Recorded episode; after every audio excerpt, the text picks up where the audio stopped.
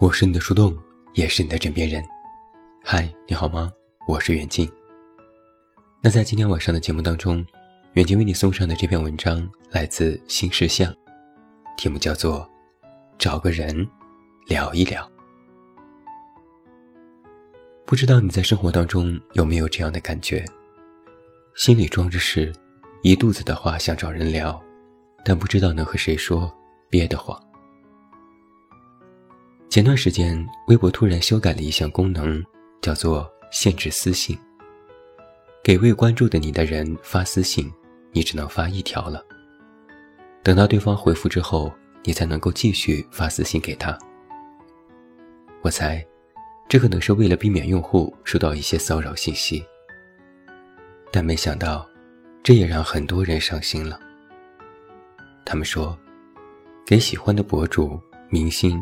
或者是某个特别的人发私信，跟他们说说话，已经成为了自己生活中困难时刻的救命稻草。私信是一个难得的，他们能说说话，絮叨一些琐事，倾诉情绪的树洞。比如，已经去世的博主走饭的微博评论区，比如李明亮医生的评论区，比如我们的后台私信等等。每个人都有倾诉的渴求，也期待被回应。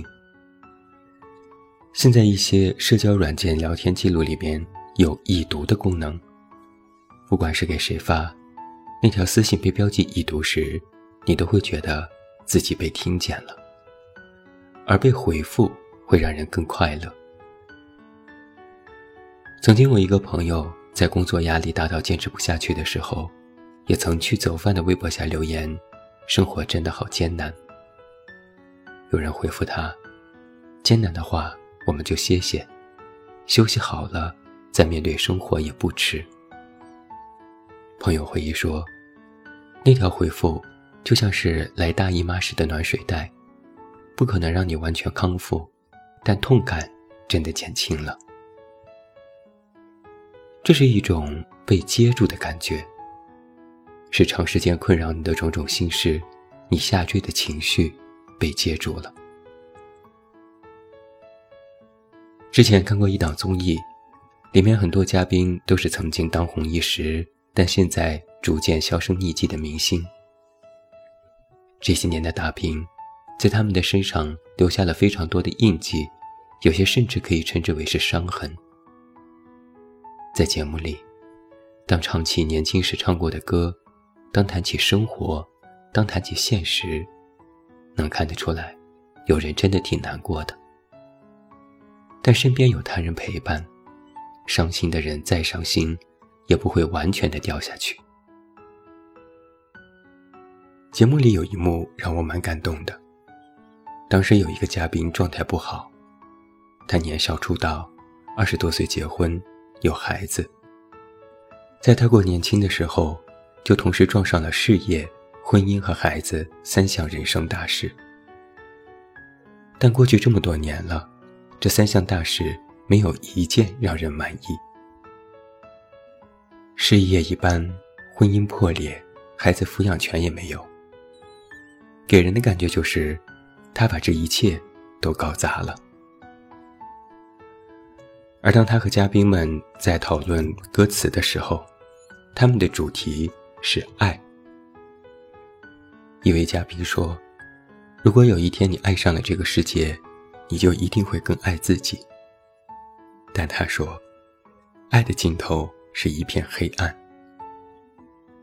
这时，嘉宾先是做了一个无奈且心疼的表情，但没多说什么，只是拿起吉他，把这些都编进了歌里，唱了起来。听到嘉宾的歌声。他说：“我喜欢这个。”我看着他们，突然就明白了什么叫做陪伴式沟通。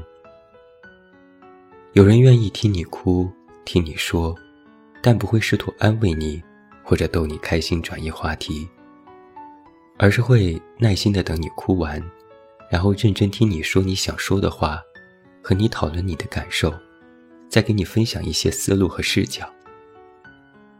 去帮助你了解自己，但不强求你认同或者听从。这样的陪伴，其实挺有力量的。我相信你也有过这样的时刻，在低谷当中被一场陪伴接住。一位读者刚分手的时候，走在校园的每一处，都忍不住和朋友说：“这里我和他一起来过。”朋友不说话，默默陪他走完了整个校园。最后朋友才说：“现在不止那个男人，我也陪你走过了。下次再来这些地方。”你再想起的是我，还有另一个朋友，在亲人出事后，在家哭到睡不着。朋友半夜打电话来，没有安慰他，只聊自己生活里的开心和烦恼，生生聊了两个小时，终于把他聊困了。朋友挂电话前最后一句是：“那你应该能睡着了，晚安。”陪伴解决不了生活当中的真正问题，但它能够温柔地包裹住一个正在破碎的人，让你不会继续崩坏。许知远曾经在节目里说过类似的观点：人与人之间的亲密感，对于社会运转其实是非常重要的事情。不仅是身体上的亲密，还有知识上的亲密，人们需要彼此交流。交流可以让我们给对方一些精神上的支撑，帮助你改变一些事情。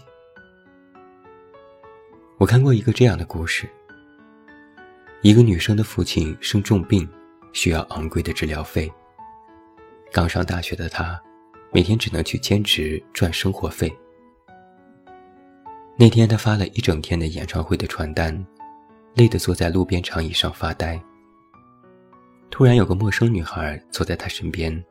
问他：“你为什么要发传单呢？”一副要聊一聊的架势。面对突如其来的关心，一直硬撑的他终于崩溃了。他向这人倾诉着生活的不幸，还差点哭了出来。陌生女孩静静地听着，最后说：“你要相信，你这么优秀，这么懂事，将来一定会过上很好的生活。”女生说：“他离开后，我看着他的背影有些恍惚，好像他是十几年之后的我，知道我现在有多糟糕，特意过来给我一些生活下去的力量。敞开心扉这件事，本身就能给你解压。你得先愿意展露你的脆弱，别人才能够知道你需要什么。”就像是这种感受。之前我几乎每天都躲在被窝里哭，他跟我谈过之后，我也再没有那么丧过了。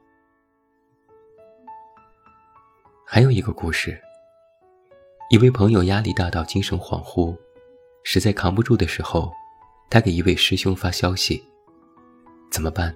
我觉得我快输了。”对方秒回说：“谁说你输了？”没有人会说自己输的，你没有不聪明啊。然后给了他很多针对性的建议。朋友说，可能就是这种理解，很谢谢他骂我，我恢复了片刻的清醒，想了很多，后来慢慢的走出来了。你应该和身边的人说说话。我能够从很多人那里听到这样一句话。就好像海明威说的那样，每一个人都需要有人和他开诚布公的谈心。一个人尽管可以十分的英勇，但他也有可能十分的孤独。聊一聊，或许是一种寄托，亦或是解决问题的迂回的办法。旁观者能够点醒你，让你更加容易从那些想不开的事情里。从那些死结里挣脱出来。我还想和你分享一个记录短片，短片的题目叫做《H.A.G.S》。导演是一个二十岁出头的男孩，有一天，他翻着初中的校友录，突然决定给失联的很久的同学打电话。一个一个电话打过去，有人匆匆说了几句就挂了，也有人愿意和他一直聊。导演意外地发现，自己竟然和一些老同学有着同样的困惑。他们在父母结婚生子的年龄，却远不如当年的父母知道自己想要什么。也有老同学宽慰他：“我们所经历的挣扎，和他们上一代完全不同。”我被这段重新建立起来的对话触动了，不仅是因为他有勇气去联系已经十多年没有见面和联系的人，更是因为他们能够如此走心的去聊各自眼下的困扰。这一定是有收获的，就是从一场日常不会发生的聊天里得到方法和力量，然后去面对生活。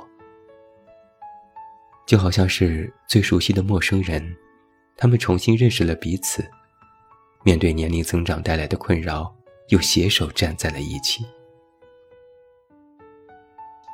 美国作家 K.O. Starch 非常热衷于和陌生人聊天。他会在坐火车上下班的时候和别人聊天，会在和自己四岁的女儿上街时热情地跟路人打招呼。女儿很奇怪。我们认识这些人吗？这位作家这样解释。他说：“我热衷于和陌生人交谈，我从中发现了一些很美好的东西，几乎称得上是颇具诗意。这些是在含义深刻的经历，是意想不到的喜悦，是真诚的情感联系，是释放自我的瞬间。甚至当陌生人问到这位作家。”更加私密的生活时，他也会选择讲真话。比如，他父亲在他小时候就去世了，他也不会刻意的回避这个问题的答案。其实我想说，当你一个人扛不住的时候，找个人聊一聊吧，重新找回一段关系，或建立一段新的联系。看似是微不足道的小事，让你在说话时有人可以倾诉。村上春树这样写道：“人们总是要深深挖洞，只要一直挖下去，就会在某处同别人连在一起。建立关系其实很简单，他们能做到，你也可以尝试的去挖个洞。在摇摇欲坠的生活里。”我们总需要和别人聊聊，需要被别人接住。我们应该有要被接住的运气和接住他人的勇气。找个人聊一聊，哪怕身边无人，找个陌生人，找个树洞，都可以进行倾诉。哪怕陪伴可能只是一会儿会儿，也总好过独自熬过黑夜。枯坐到天明。我是你的树洞，也是你的枕边人。关注公众微信“远近”，找到我。我是远近，晚安。